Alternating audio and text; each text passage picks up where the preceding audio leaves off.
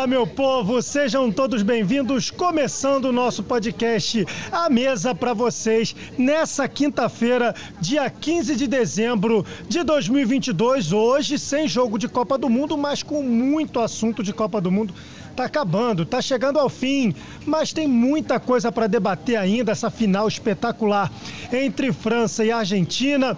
Nós teremos Marrocos contra a Croácia na disputa do terceiro e quarto, então tem ó muita coisa para a gente comentar aqui. Eu sou Roberto Veloso, estou com vocês para trazer tudo de melhor que nós temos nessa Copa do Mundo. Lembrando que a nossa titular absoluta dessa, desse podcast à mesa durante a Copa do Mundo, Joana de Assis, não está conosco hoje, está aproveitando a folga, mas amanhã estará de volta e, aliás, com um programa especial. Se eu fosse você, não perderia. Especial também está ao meu lado aqui Pedro Moreno para trazer a sua opinião, toda a sua análise e Paulo Vinícius Coelho, direto do Catar, que conversará conosco também aqui nesse quintou. E quintou da melhor forma, né? Porque a gente já tem que pensar nessa final com a galera preocupada. Messi joga ou não joga? Como fica a situação de Lionel Messi que durante alguns momentos da partida semifinal diante da Croácia, meteu mãozão ali na coxa, né, Moreno? Tudo bem? Tudo bem, Roberto. Um abraço para você, um abraço ao PVC direto do Catar, a todo mundo que acompanha a gente na central do GE e no podcast A Mesa. Rapaz, Messi, mesmo se tivesse com uma das pernas, jogaria. Não tem a menor condição, não tem zero dúvida. Não, não existe essa polêmica. Messi vai jogar. Do outro lado, a gente pode até pensar, de Maria e tal, aí a gente vai debater aqui, mas Messi não tem, não tem a menor dúvida. PVC, Messi tem que ir, né? Uma final sem Messi, sendo a possibilidade do título mundial da carreira do Messi, não existe a menor possibilidade, né? Tudo bem? Boa noite, amigo. Tudo certo, prazer estar com vocês. Nós estamos numa terra que, curiosamente, contempla Alá fazendo assim. E num tempo em que as pessoas fazem assim para dizer Messi Messi. Messi. Maomé não joga. O Messi joga. E joga muito. Vamos saber aí como ficará a situação dele para essa final. Vai, né? Não tem jeito, vai. 50. O Messi 50%. Ou o melhor jogador do time que você torce. Não tem, não tem. Tá. Não tem. Qualquer comparação que você botar com o Messi 50%, vai, dar vai Messi, Messi né? não tem, ainda mais Esquece. Podemos pular pro próximo tópico. Eu quero dizer uma daí coisa aqui, ó. Não tem polêmica. Diga, PVC. Nós, nós temos aqui dois Pedros. Porque Gabigol é titular absoluto, mas Pedro virou titular. Então é igual Pedro, Roberto e Joana. É Pedro. é isso. Não tem dúvidas. Agora, o PVC me diga aqui, de Maria, fosse você, Lionel Scaloni, colocaria o Di Maria nesse jogo? Ele já encontrou a forma da Argentina jogar sem ele e é muito arriscado colocá-lo nessa partida. Não, a pergunta não é o Di Maria, para mim. É, a pergunta é como é que você vai marcar o Mbappé. Então a pergunta, porque muitas vezes o, o Scaloni mudou o time de acordo com o adversário, fez prioritariamente um 4-4-2 mas fez contra a Holanda o espelho da Holanda com três zagueiros. E em alguns momentos ele tem que marcar um segundo atacante. O Mbappé não é exatamente um segundo atacante, porque a França joga 4-3-3, mas o Dembélé volta pelo lado e faz um 4-4-2 torto. O Mbappé de segundo atacante entrando. Talvez ele fa... e o Molina não dá conta de marcar o Mbappé. Então é possível que ele coloque, que ele faça uma solução intermediária na defesa. Ou com Romero, Otamendi e Lisandro Martinez, ou com uma solução diferente. Talvez o Scaloni nos surpreenda. A França discute a maneira de marcar Messi sem Kanté. A França não discute isso, mas certamente pensa. A Argentina certamente pensa em como marcar o Mbappé sem mudar o sistema para três zagueiros, se é que há maneira de fazer isso. É, assim, é, eu arriscaria que vai para campo para essa decisão o mesmo time que entrou contra a Croácia na, na semifinal, com as duas linhas de quatro. E acho que aí entra até a questão do talhafico no, no, em relação a, a, ao Acunha, porque é um jogador que dá um equilíbrio defensivo pelo lado esquerdo muito maior do que o Acunha, que é um ala ponta. É, mas eu imagino e acho que o Depou, se a gente for pensar num cara para ajudar nessa dobra na marcação, que eu acho que a questão ali do, do, lado esquerdo não é nem só o Mbappé, né? É o Mbappé e o Theo Hernandes, é. que vem fazendo uma excelente Copa do Mundo também e que é um, um, um lateral que avança, que, chega o tempo todo lá na frente. A gente viu, inclusive, não só ele chegando uh, na linha de fundo, só pegando o corredor lateral, mas por várias vezes também o Mbappé abre o campo e ele vem pelo corredor interno. É, fez, inclusive saiu o gol assim do Mbappé, do, do Mbappé abrindo a bola, ele atacando o corredor interno, e ele, o Mbappé tabelando com ele e, e batendo pro gol, se eu não me engano, o gol contra a Dinamarca é, do, do Mbappé é assim. Então acho que é uma preocupação Sim, maior de marcar. É. Exato, de marcar não só o Mbappé, mas também o Theo Hernandes. E aí eu acho que o, o lado direito ali com o Depou é, é, junto com o Molina, talvez deixe o time. Talvez não, deixe o time, sem dúvidas, mais seguro nesse sentido. É, mas é uma tarefa árdua para os dois lados, né? Porque tem essa questão toda que o PVC falou, né? A discussão dentro das equipes e, obviamente, em cada um de seus países finalistas, tanto na Argentina quanto na França, de como parar os talentosos camisas 10, né? Primeira vez que nós teremos uma Copa que os dois camisas 10 são do mesmo time, né? Messi e Mbappé, jogadores do PSG, e chegam aí essa final com essa tarefa árdua. E talvez disputando, inclusive, PVC, o título simbólico de melhor jogador da competição, é, né? Tem muita coisa, né? É, na verdade, é a artilharia da competição, o título da Copa do Mundo, o título de melhor jogador da Copa do Mundo. Assim, imagino que, que tem o Griezmann ali que eu acho que corre também, mas imagino que da decisão Messi e Mbappé, quem fica com o título deve ficar. E pode ser também, inclusive, o título de melhor jogador do mundo, do mundo. na temporada. Obviamente não agora, mas certamente terá um peso muito grande. Então é, é muita coisa em jogo numa decisão só. Eu acho que tem uma coisa de que a gente falava, eu falava muito no começo da Copa, de essa Copa ser diferente porque o melhor jogador do mundo poderia brilhar. Isso se confirmou. Se você pensar nas Copas do século XXI, o melhor jogador do mundo, 2002, eleito era o Figo, em 2001, não jogou bem. E o, e o Zidane, que era de fato, não conseguiu jogar porque no dia 15 de maio de 2002 ele fez um gol espetacular em, em Glasgow e decidiu a Champions League contra o Bayer Leverkusen. E duas semanas depois, dia 31 de maio, a França estreou contra o Senegal e o Zidane tinha uma lesão muscular. E ele só jogou o terceiro jogo com uma cocheira. Depois, em 2006, Ronaldinho não conseguiu jogar.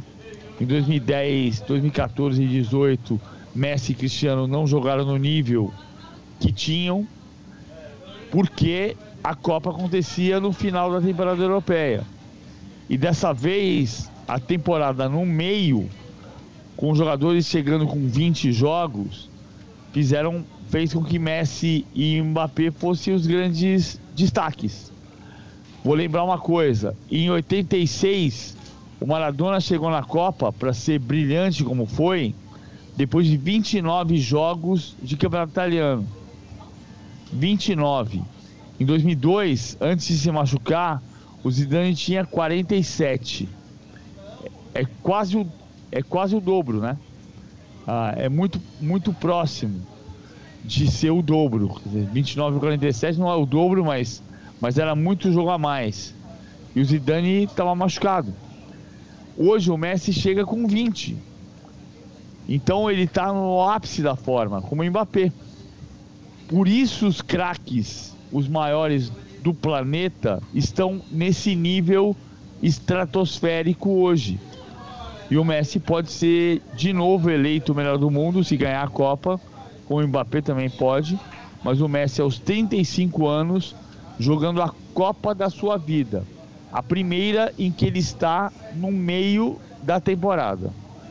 E assim, o que eu acho interessante do Messi, né, é que pelo que pela última temporada do Barcelona, que nem foi uma temporada ruim dele, não, pelo contrário, foi uma temporada ruim do Barcelona, mas que ele levou o time nas costas mas é, já dava indício já de um declínio, principalmente físico, né? Acho uhum. que tecnicamente ninguém aqui questiona o Messi, mas fisicamente já dava indícios de um declínio físico. A temporada, a primeira temporada dele no PSG não foi uma temporada legal, muito mais uma temporada de adaptação, mas a gente via dificuldade nele também.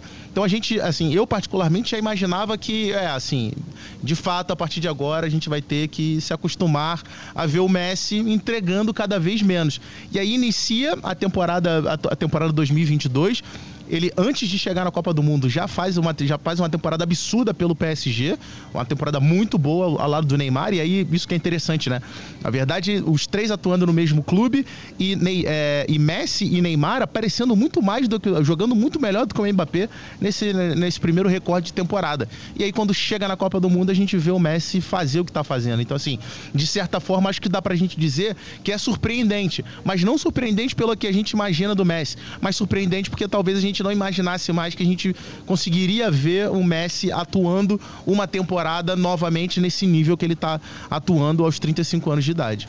Ah, e o que o Messi tem feito, o terceiro gol da Argentina, né, que ele partiu para cima da marcação do Guardiol, que é simplesmente um, se não uma das revelações, um dos melhores zagueiros da Copa. Sim. É, ele tirou para nada ali, né? Foi para um lado, foi para lembrou, ainda que a distância, dadas as devidas proporções, Mané Garrincha, né? Hum. Sacudido para um lado e para o outro, deixando o defensor para trás, sem tomar conhecimento.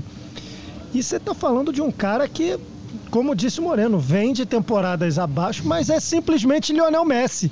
Dá para esperar de tudo e sobre, desse cidadão. É, e sobre essa questão física, o Zarco uh, participou com a gente aqui Tô meio perdido no tempo, não sei se foi ontem ou anteontem, mas enfim, participou com a gente nesses últimos dias aí, anteontem. anteontem então, participou com a gente e ele tava, ele tava no, no, no, jogo e ele falou assim, cara, acabou o primeiro tempo.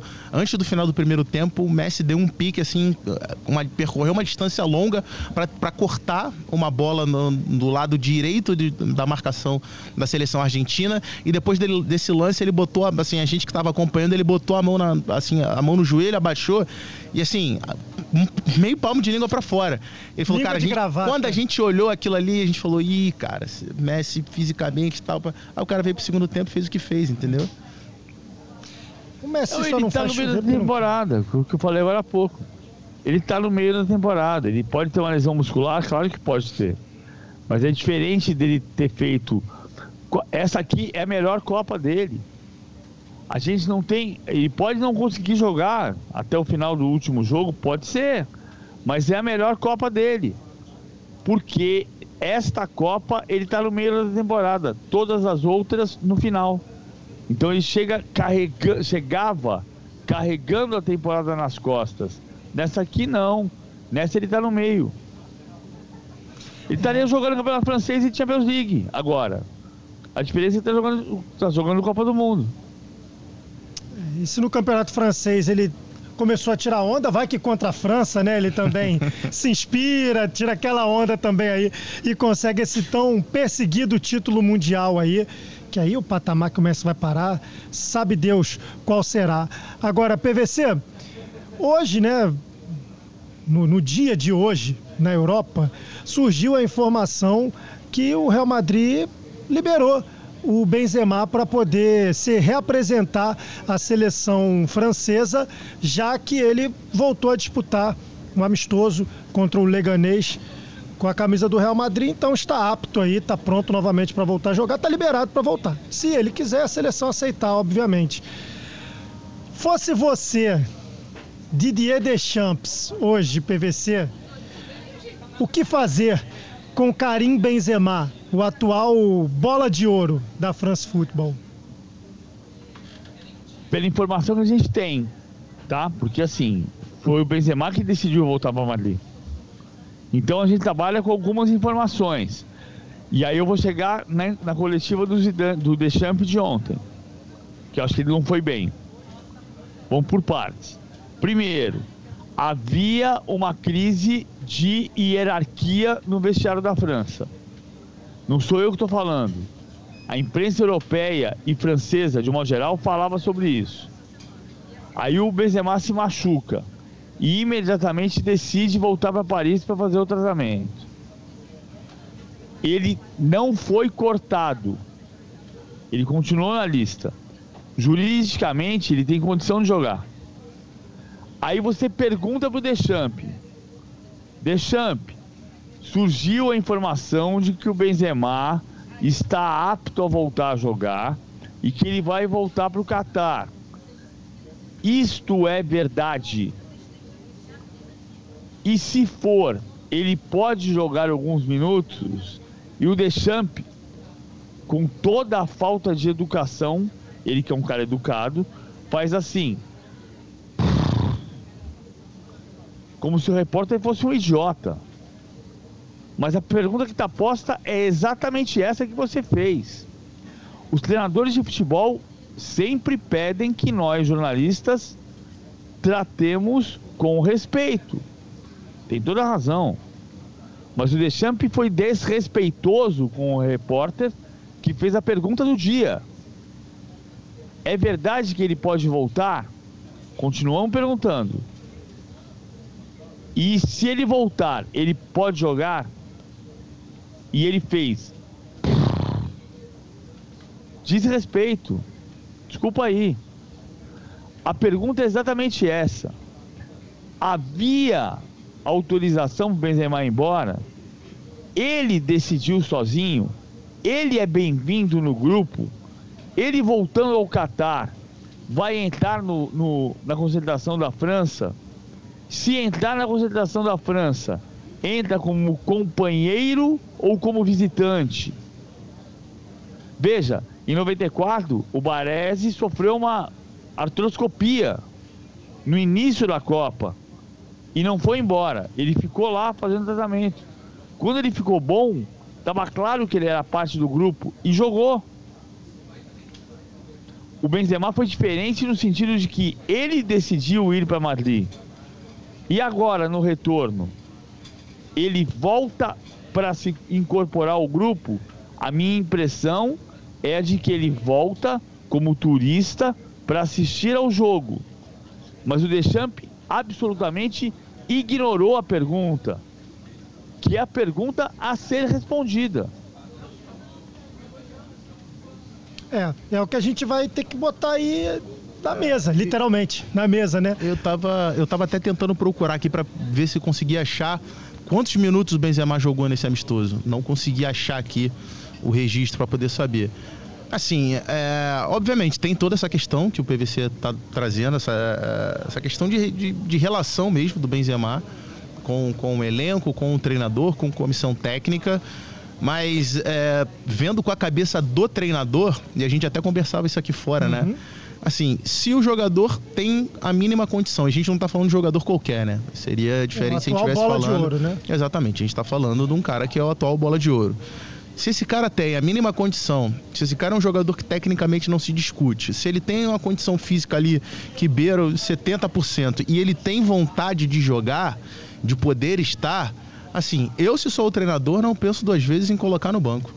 Porque pode ser uma situação, e é uma situação que pode acontecer, de faltando, sei lá, 10, 15 minutos para acabar o jogo, a Argentina ganhando de 1 a 0 a França procurando um gol. Não, sim, sim. A gente está aqui justamente pelo fato de, justamente pelo é. fato dele não ter respondido, é que acaba abrindo espaço para a gente pensar de inúmeras maneiras. E, é, e, eu acho que é uma possibilidade, e, e, e, eu, se fosse treinador da França, ele tendo vontade de jogar, ele querendo jogar, e, e dentro da, das regras do jogo, já que ele não foi é, cortado, ele continua integrando a, a, a, lista de jogadores, eu colocaria, pra, eu colocaria no banco. É, o que, a questão é o que causa isso, né? É... Não, tem outra coisa. O Giroud tá machucado, né? É. O Giroud saiu com lesão. Qual é o tamanho da lesão? Não, não tá claro. Provavelmente o Giroud vai ser titular. Mas e se não puder ser? Põe o Marcos Turran e o Mbappé de centroavante? Tem um monte de questões disso. Inclusive a questão do relacionamento.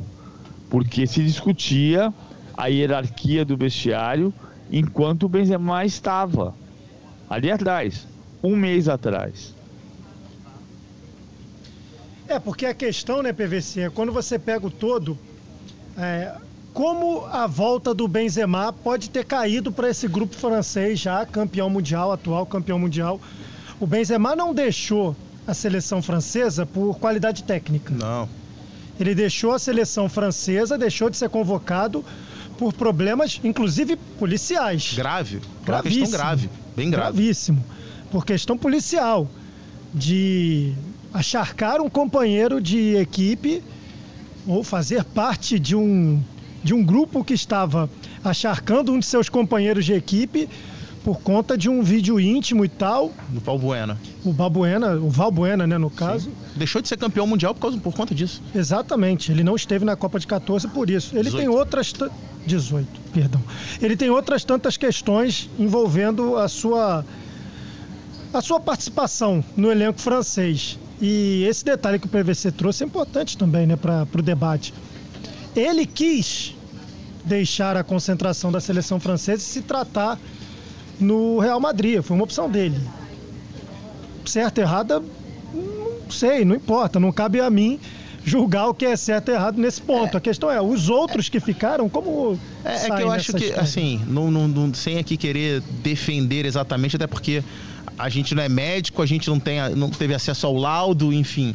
Mas é, é- é algo relativamente comum quando entende-se que o jogador não vai ter condições de, de atuar, é normal o jogador voltar para o clube justamente para acelerar o tratamento é, visando o retorno da temporada, principalmente nessa temporada em que, o, o- após a Copa do Mundo, né, que vai iniciar uma nova temporada.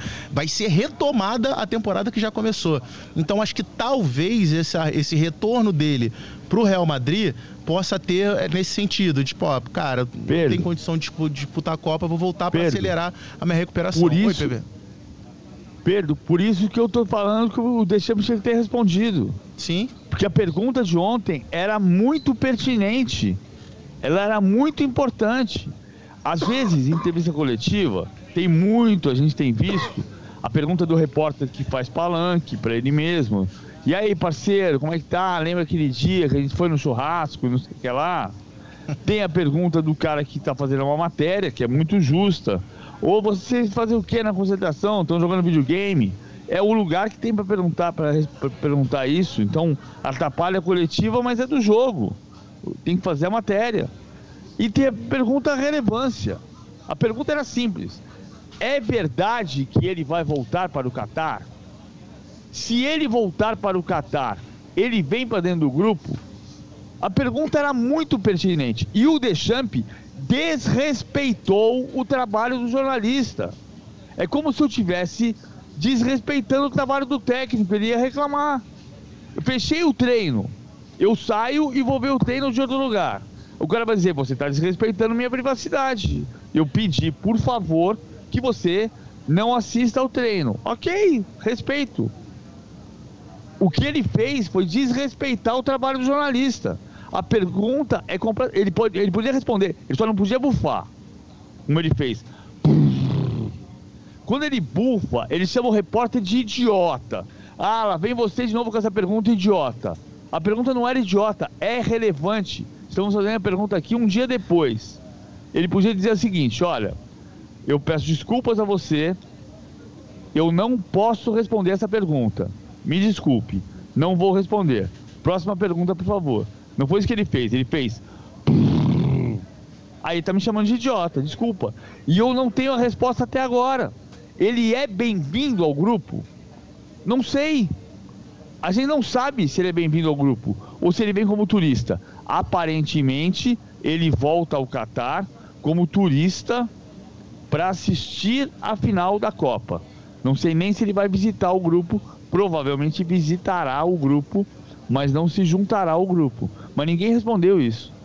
É, e é até importante a gente falar sobre, né, um caso não chega a ser parecido, mas o Agüero que está na seleção argentina lá, constantemente aparecendo junto É, com os demais jogadores, tá lá, tá ajudando, É tá animando.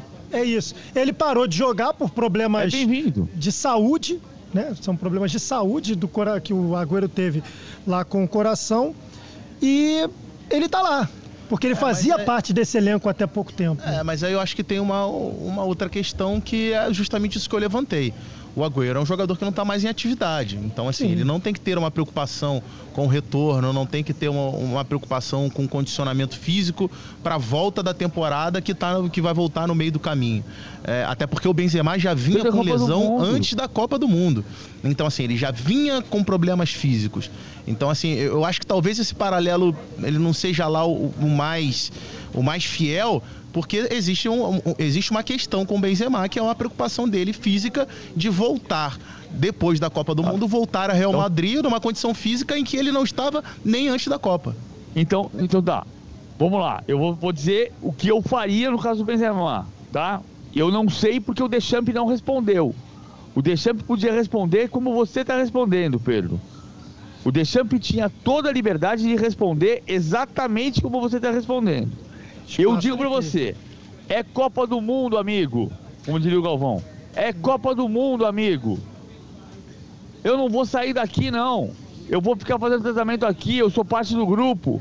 E se eu conseguir me recuperar, eu jogo 15 minutos da final. Só que o Benzema não fez isso. Mas não tem problema nenhum. Ele pode não ter feito isso com absoluto, absoluta complacência ou com a autorização do Deschamps. O único problema que eu estou colocando aqui é que o Deschamps, em vez, de, em vez de responder a esta pergunta e esclarecer se o Benzema tinha autorização ou não tinha, ele ridicularizou a pergunta do repórter. É só esse o ponto. A partir daí, a gente não tem a resposta. Ele não respondeu. Ele tratou como se fosse uma questão estúpida. E a questão não é estúpida. A pergunta simples é assim: Benzema está voltando ao Catar. Ok. Ele vai dormir no quarto dele na concentração? A gente não sabe.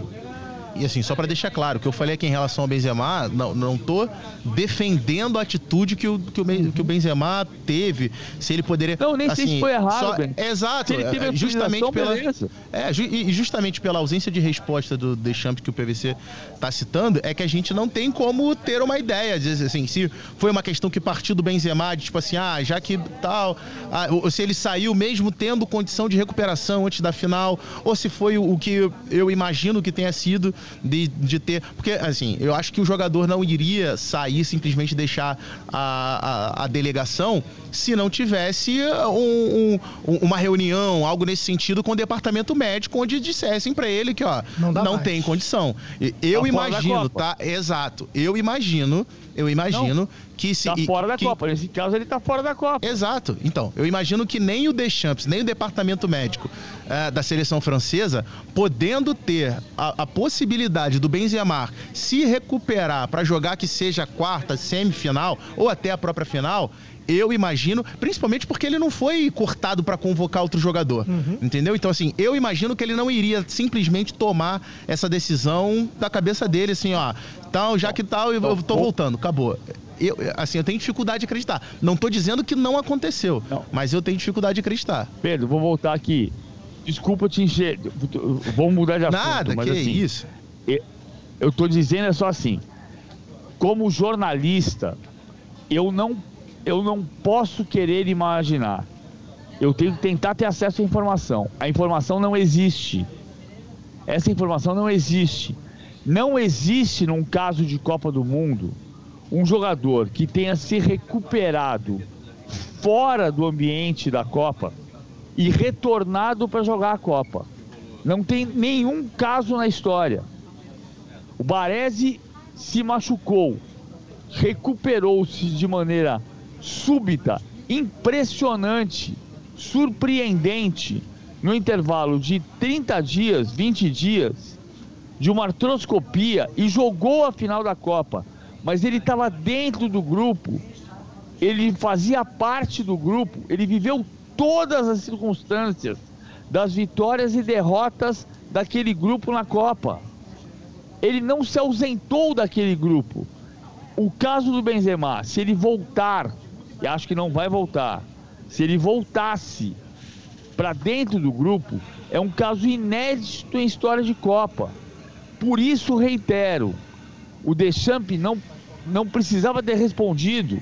Ele só não precisava ter sido grosseiro, chamado o repórter, sem dizer a palavra, de idiota, bufando.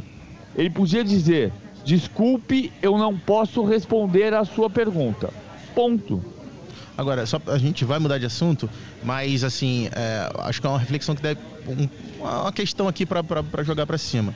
Assim, se o jogador foi liberado porque tinha uma questão médica e ele deixou a, a, a seleção francesa e voltou para a Espanha e antes do final da Copa do Mundo ele, ele, ele joga um amistoso pelo Real Madrid com condições de jogar tem, tem, tem um vácuo aí, tem, alguma, tem um, alguma falha de informação ou uma falha do próprio departamento médico da seleção francesa. Porque se esse jogador, que é o melhor jogador do mundo, não tem condição de jogar, está é, fora da Copa do Mundo, e antes do final da Copa do Mundo ele entra e faz um amistoso pelo Real Madrid, como é que ele foi recuperado lá em Madrid e, e, não conseguiu ser recuperado a tempo de defender a França na Copa do Mundo? Ou pelo menos estar à disposição? A grande a grande possibilidade que existe.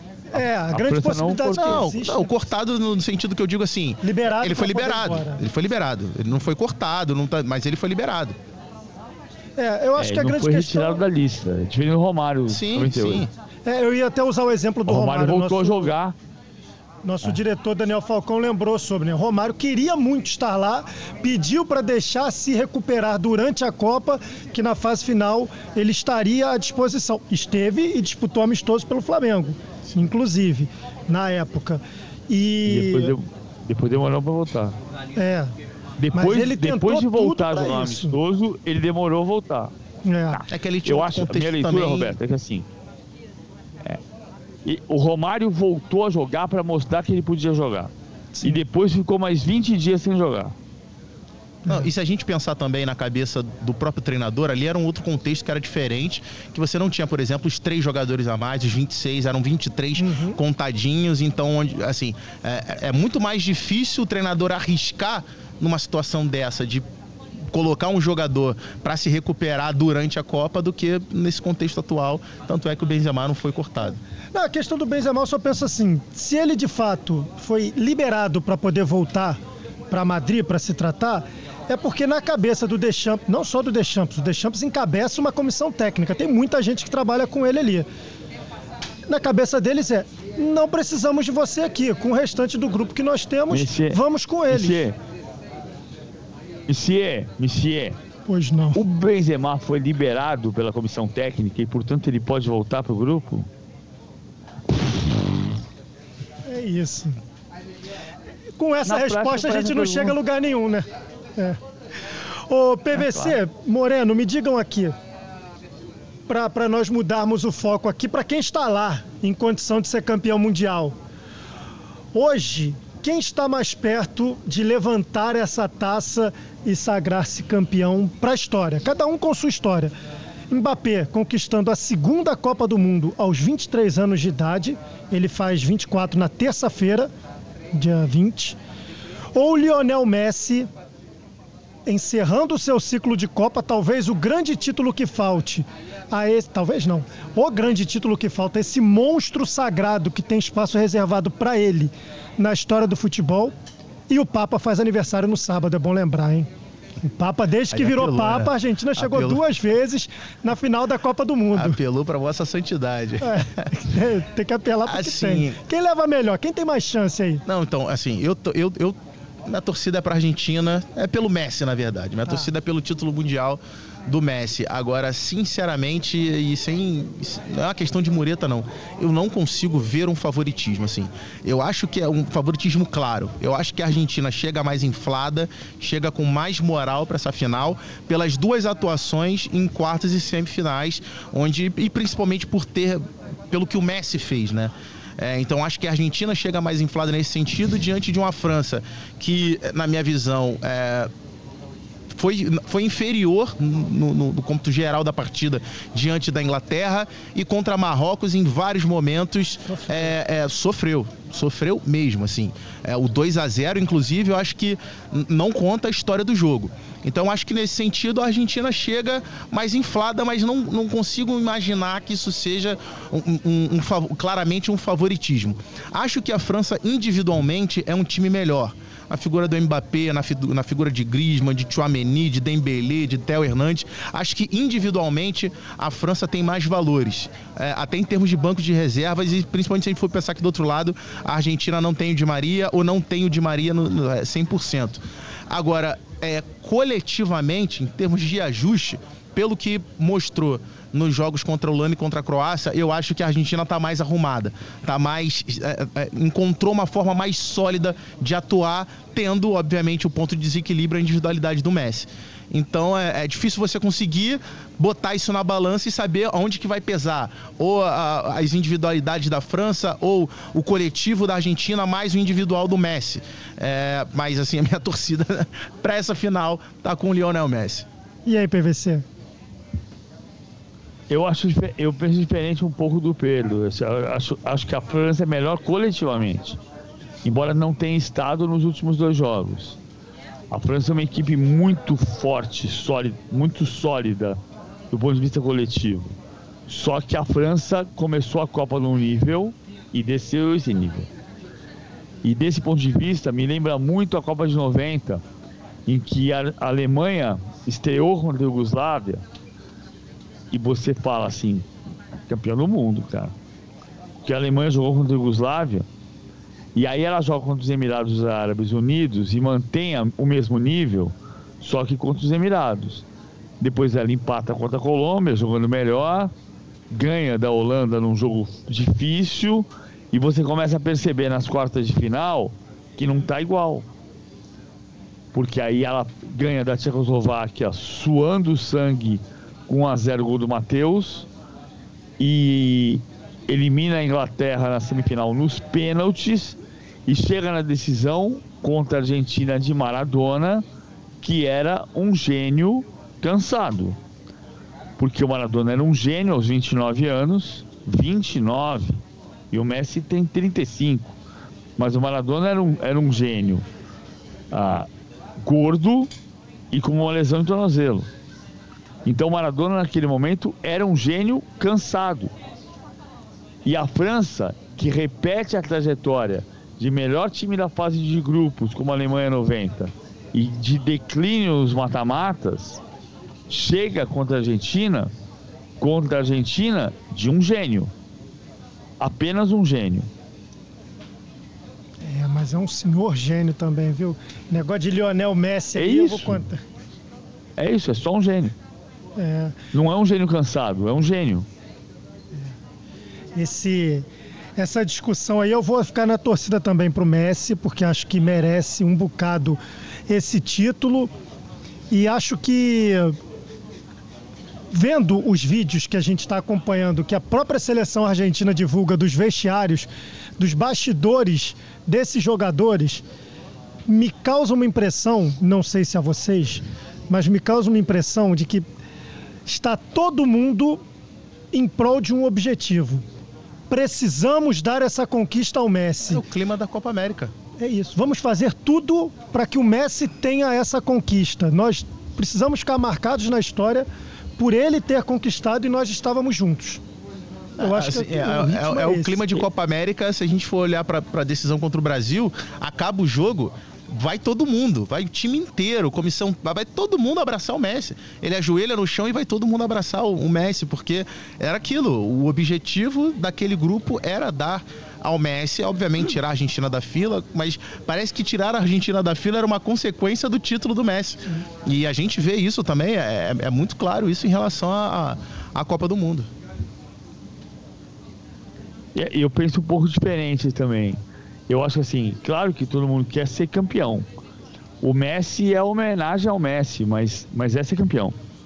É o título para a Argentina. Eu acho engraçado quando a gente fala assim, nós, eu ouvi, não todo mundo, dizendo as crianças brasileiras chorando. Pô, as crianças argentinas estão sorrindo. Você vê aqui em Doha. E, e, e, e as pessoas estão tentando oferecer isso para elas. Eu acho que o Messi é um, um ponto importante demais, tão importante que ele coroa a história que eu vou contar, que começou com o Scaloni dizendo que ele precisava ter ah, essa história. Eu contei outro dia aqui no podcast também. mas eu vou repetir porque nem todo mundo viu. O Scaloni ah, recebeu o convite para permanecer na seleção argentina. Havia uma crise sobre a bagunça da seleção argentina, em que havia mais de 200 passageiros por voos, ou mais de 150 passageiros por voos na delegação argentina, com parentes de dirigentes, com parentes de comissão técnica. O Scaloni decidiu que pediu ao ser efetivado para uh, para fechar esse, essa bagunça, o que chamava de bagunça, recebeu carta branca para fazer os voos com 60, delegação de jogadores, comissão técnica, poucos dirigentes, sem familiares. E então ele ligou para o Messi e disse: Messi, nós vamos resolver esse problema. Sei que você estava infeliz com a situação, nós vamos resolver isso aqui. Vai ser dessa maneira, mas eu preciso de você. E o Messi respondeu: se for desse jeito, eu topo. Essa história foi contada pelo Scaloni para um jogador que jogou com ele no Deportivo La Corunha. E eu estou contando essa história a partir, da, a partir daí. E o fato é que o Messi está muito feliz como líder de um grupo que adora ele. E, e que está muito perto de ser campeão do mundo. Falta um jogo. Claro que um jogo contra um adversário duríssimo, porque a França é muito, muito, muito forte. Até porque se você pega. Essa é a última Copa no formato que nós nos acostumamos, né? 32 seleções divididas em oito grupos, oitavas de final, quartas, semi e final. Acabou. Acabando esse jogo aí de domingo, acabou isso, são 48 seleções e o formato a gente está esperando a FIFA passar aí como é que vai funcionar de agora por diante, né? Mas é. o Roberto, fato é. Só para deixar claro, eu só acho só, só penso diferente um pouquinho porque eu acho que eles estão querendo ganhar a Copa para a Argentina, não para o Messi. Independente do Messi. O Messi também. Uhum. Não, Independente. O, eles, claro, o Messi é o craque do time, mas eles querem ganhar a Copa por eles, pela Argentina. O Messi é uma parte dessa história. Não, o Messi assim, é que vai ajudar a ganhar. Não, mas nisso a gente mas nisso eu concordo com você, PVC. Eu acho que o que o Roberto colocou aqui é, e é onde eu entro no, também né, nesse sentido.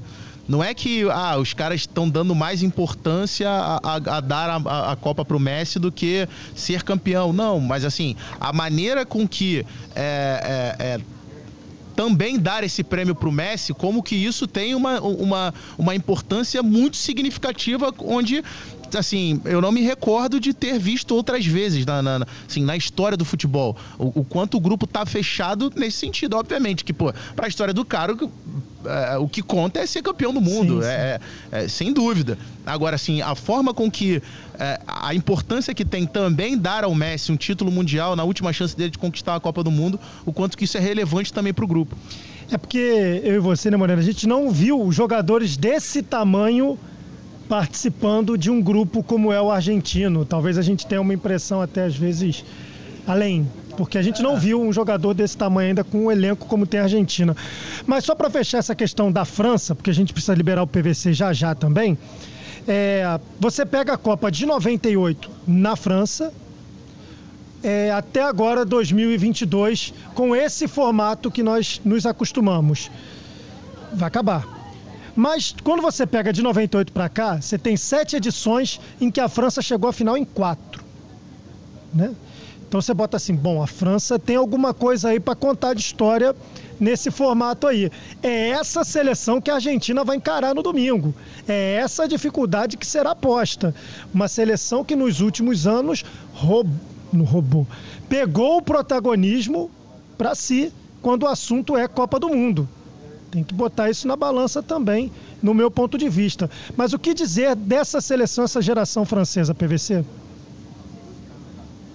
Eu acho que a França bebe muito de Clairefontaine, uh, que é o centro de treinamento construído no final dos anos 80. E aí vamos lembrar que a França sempre foi um, time, um, um, país de altos e baixos, né? É a primeira vez que a França chega às quartas de final por três edições seguidas quartas de final.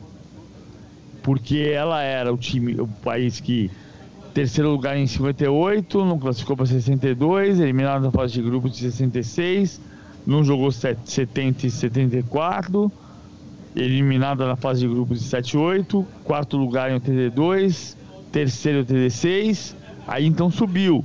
Aí não vai para a Copa de 90, não vai para a Copa de 94, cedia e ganha em 98, mas é eliminada na fase de grupos em 2002, é vice-campeã em 2006, mas é eliminada na fase de grupos de 2010. Vê como é um, um, um uma montanha, uma serra, sobe e desce, uma gangorra, sobe e desce o tempo inteiro. E aí ela vem, quarta de final 14, campeã 18, finalista 22. É a primeira vez na história que acontece isso. Mas ao mesmo tempo, eu adoro o exercício que eu faço a cada semana de Champions League, de contabilizar nacionalidades e quem mais escala jogadores na fase de grupos ou é França ou é Brasil. O Brasil pelo tamanho e a França pelo trabalho. O, a França, Claire Fontaine, o centro treinamento construído da federação, o Mbappé morou dois anos lá. O Mbappé foi revelado no Mônaco. Sim, mas o Mônaco foi buscar o, o, o Mbappé em Clairefontaine.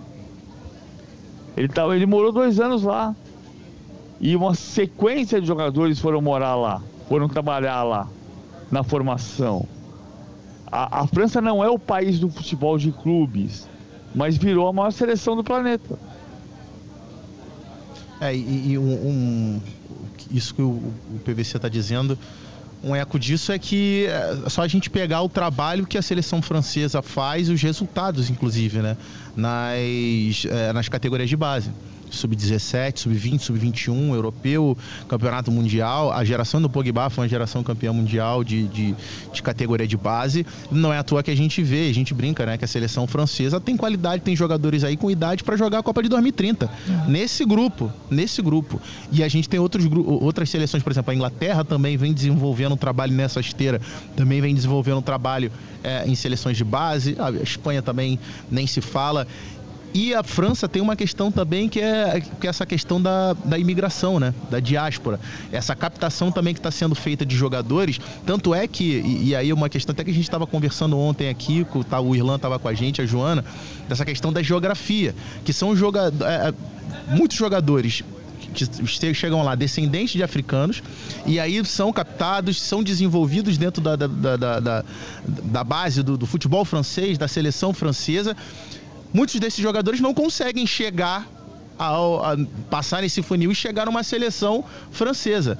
Mas aí que, que eles, vários desses jogadores, o que estão que que que acontecendo com eles? Eles estão voltando para defender seleções africanas. Assim, vários deles não são nascidos na África, mas são filhos de africanos e vários deles não estão chegando na seleção, uh, na seleção principal da África, mas têm passagens nas categorias de base e vão defender seleções africanas. Isso a gente vai ver, a gente já está vendo bastante nessa Copa do Mundo e vai ver a tendência aumentar cada vez mais na, nas próximas Copas.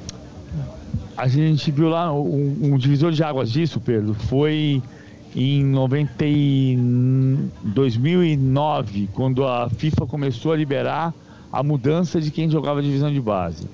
Né? O, o Tottenham ficou muito bravo quando houve essa mudança, 2008, 2009 para 2010, quando o Canutê, o Canutê foi um jogador contratado pelo Tottenham porque ele era francês e tinha jogado em divisões de base da França. E, a Fran... e tendo jogado em seleções de base, ele não podia mudar de país.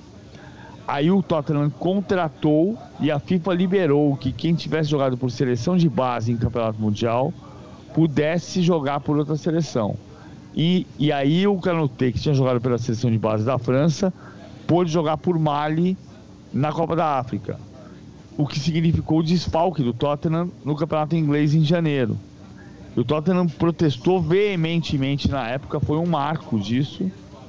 Em 2000 e nove, provavelmente. Ah, foi muito forte isso. Até então, quem jogava divisão de base por um país não podia mudar. Agora, o, o Marrocos, por exemplo, não tem jogadores que jogaram em base da França. O Marrocos tem seis jogadores que jogaram por divisões de base da Holanda, da Bélgica e da Alemanha. A da França não tem. O, o, o Mbappé é filho de camaronês. Podia ter virado camaronês se fosse o caso. A França não deixaria, né? Tava lá em Clairefontaine. Importante pensar assim.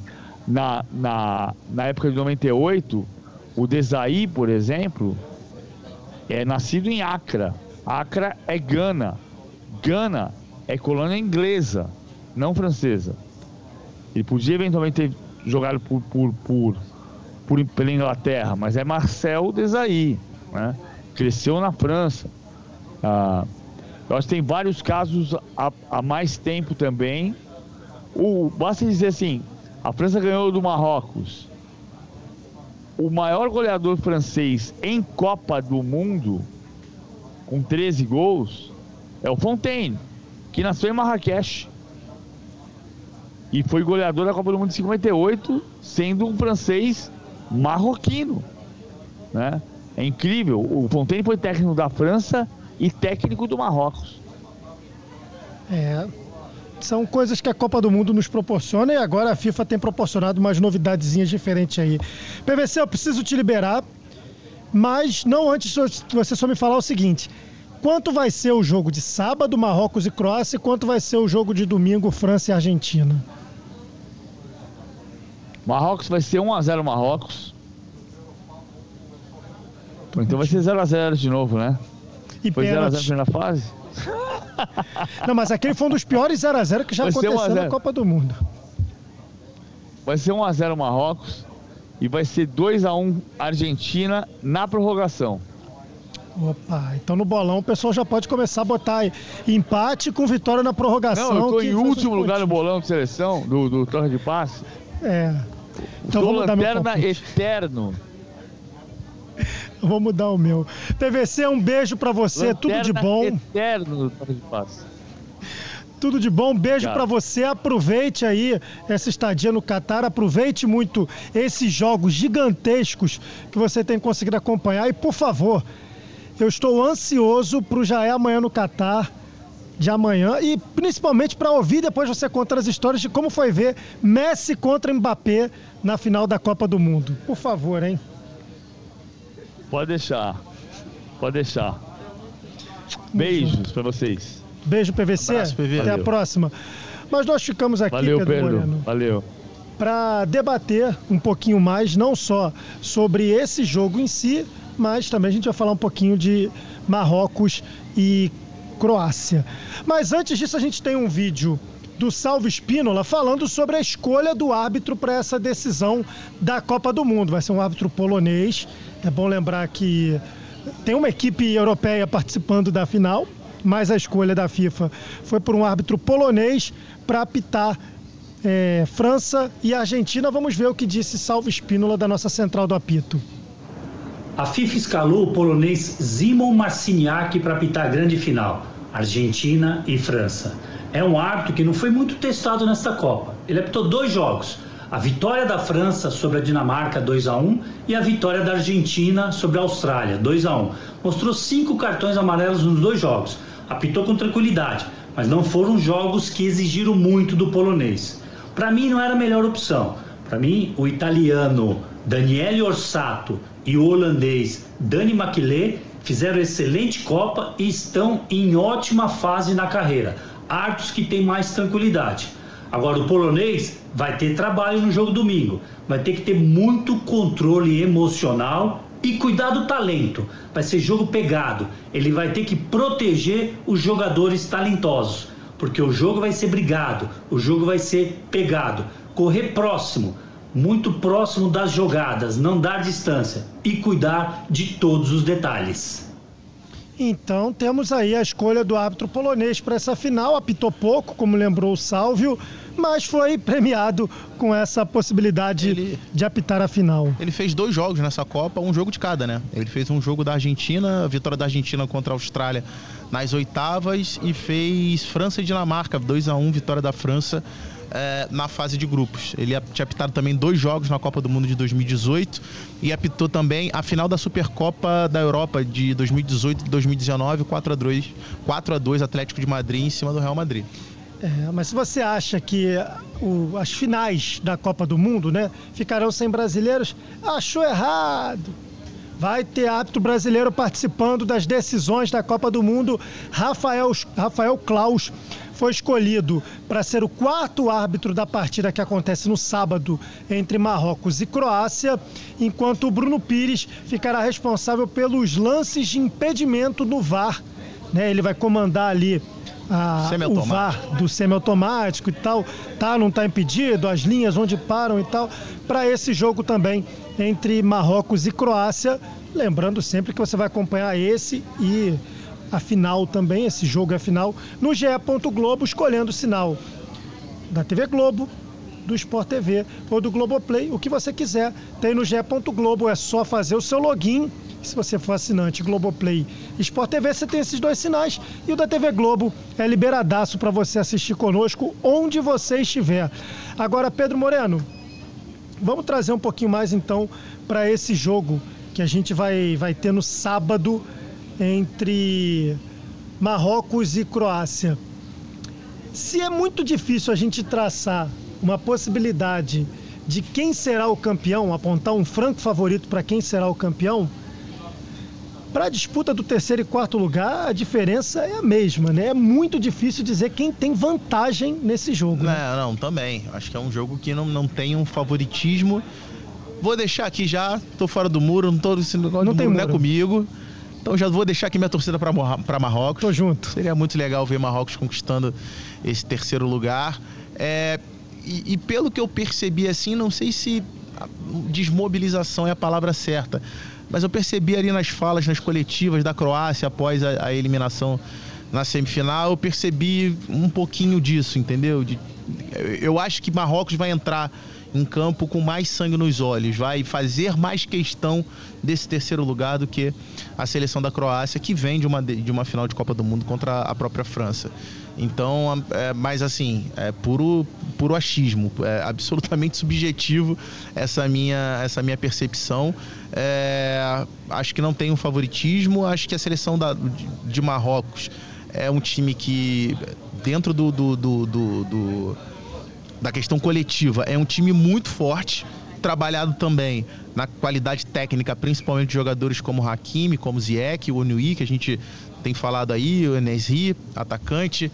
É, mas acho que a seleção da Croácia vai tentar controlar um pouco mais o jogo. Aquela questão, tudo que a gente viu do jogo contra o Brasil, Uhum. de posse de bola, e que durante boa parte do jogo contra a Argentina vinha de certa forma funcionando, era um jogo equilibrado até o, o lance do pênalti do Julian Álvares e o gol do Messi. Eu acho que a Croácia não vai fugir muito daquilo ali. E aí, eu acho que esse terceiro lugar corre o risco de ser um jogo, assim como foi o jogo da primeira fase, um pouquinho modorrento, um pouquinho chato. Acho que corre esse risco. É. Não sei, eu vou, eu vou acreditar, vou na minha inocência ou na minha boa vontade, acreditar que por ser o último jogo que assim ganhou, pô, lindo, terceiro A história lugar. já tá feita, Já vamos... tá feita e tal. Velho, Pode ser. vamos dar vida aqui, porque de verdade, você pensa em Marrocos conseguindo essa oportunidade de novo tão cedo? É difícil. É difícil, difícil, difícil, sem dúvida. Vamos dar aqui o que a gente tem e vambora e seja o que. Deus- bom, não serve pra ele, mas seja o que Deus quiser ali, pra, seja o que Allah quiser, pra esse jogo aí que é importante demais pra história de Marrocos, que chegou, já está comprovado com a melhor geração de todos os tempos numa Copa do Mundo, pelo menos em resultado, né? Vai ficar guardado na história de muitas e muitas Copas do Mundo. Mas o meu medo é que Marrocos tenha dado tudo até aqui e chegue um pouquinho, não é só desgastada não, mas é com o perdão da palavra, é arrebentada, estourada, sabe, para essa final. Ah, mas, assim, faz, é, fisicamente, sem dúvidas. A gente viu a seleção de Marrocos na reta final dos jogos sofrendo muito fisicamente. Isso daí eu acho que sem dúvidas. Mas, Mas eu acho que que. mostrou contra a França, mesmo na reta final, É. antes de tomar o segundo gol, Uhum. incrível, né? Sim, sim, sim. Incrível. Agora, do outro lado, também tem uma seleção que tem uma média de idade alta e que também passou, que, que passou pro, pro prorrogação. Então, Duas. assim, é. Então acho que a questão física, se abalar de um lado, acho que também vai dificultar do, dificultar do outro. É que a questão de Marrocos é muito mais a exigência física que a própria estratégia, o modelo de jogo da seleção tem, de jogar durante muito tempo da- da- do jogo sem a posse de bola, correndo de um lado para o outro. Mas em contrapartida, a gente viu também diante da França a seleção de Marrocos, quando precisou sair para tentar buscar o jogo, para tentar buscar o resultado, porque sofre o gol muito cedo, com apenas 4 minutos, é, o gol do Theo Hernandes, a gente viu o Marrocos apresentando um repertório, conseguindo criar, sendo agressivo e por muito pouco não chegou ao gol de empate. Então acho que tá aí a, acho que é a incógnita do jogo, de como vai qual vai ser a proposta de Marrocos. Vai ser Marrocos que a gente viu contra a Espanha e contra Portugal, ou vai ser Marrocos que a gente viu é, que muito possivelmente seria uma, Marro... uma seleção marroquina também, muito retrancada contra a seleção da França, mas que o gol sofrido com 4 minutos acabou obrigando a seleção marroquina a sair para o jogo. Acho que talvez aí tá, aí tá de repente a chave do jogo. Se Marrocos de repente entrar em campo já com um modelo agressivo de ir para cima, eu acho que pode abrir o jogo, a gente ter um jogo mais vistoso. Não sei se de maneira estratégica seria o melhor para a seleção de Marrocos. Mas se a seleção de Marrocos entrar, como a gente viu em- na maior parte dos jogos da Copa, aí eu acho que tem tudo para ser um jogo bem mais truncado. É. Ah, Tomara que tenha servido de lição esse primeiro jogo da Copa do Mundo das duas equipes, né? Que foi o próprio Marrocos e Croácia. Ter ficado de lição ali, ó. Desse jeito aqui não vai, não precisamos e não vai dar, vai ficar chato, vai ficar ruim.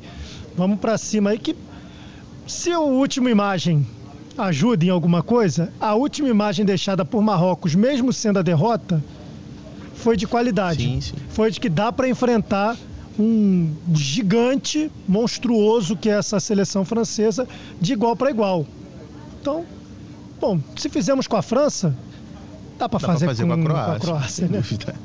Eu imagino que possa estar esse sentimento na cabeça dos marroquinos lá e tomara que esteja E- pra gente ver um grande jogo. E assim, em termos de chances claras, as oportunidades que Marrocos criou contra a França foram mais claras, inclusive, do que as oportunidades que a Inglaterra criou contra a França. Sim. A Inglaterra, assim, teve mais volume de jogo, Dois empurrou pênaltis. mais a França, conseguiu empurrar mais a França no seu campo defensivo. Agora, em oportunidades, em chances claras, a seleção de Marrocos acho que chegou mais próximo do gol do que a seleção. Obviamente, a gente dá o desconto na questão do pênalti, que ali é, é o, o atacante e o goleiro, mas em número de finalizações e chances claras, eu acho que Marrocos chegou a incomodar mais a França do que a própria Inglaterra.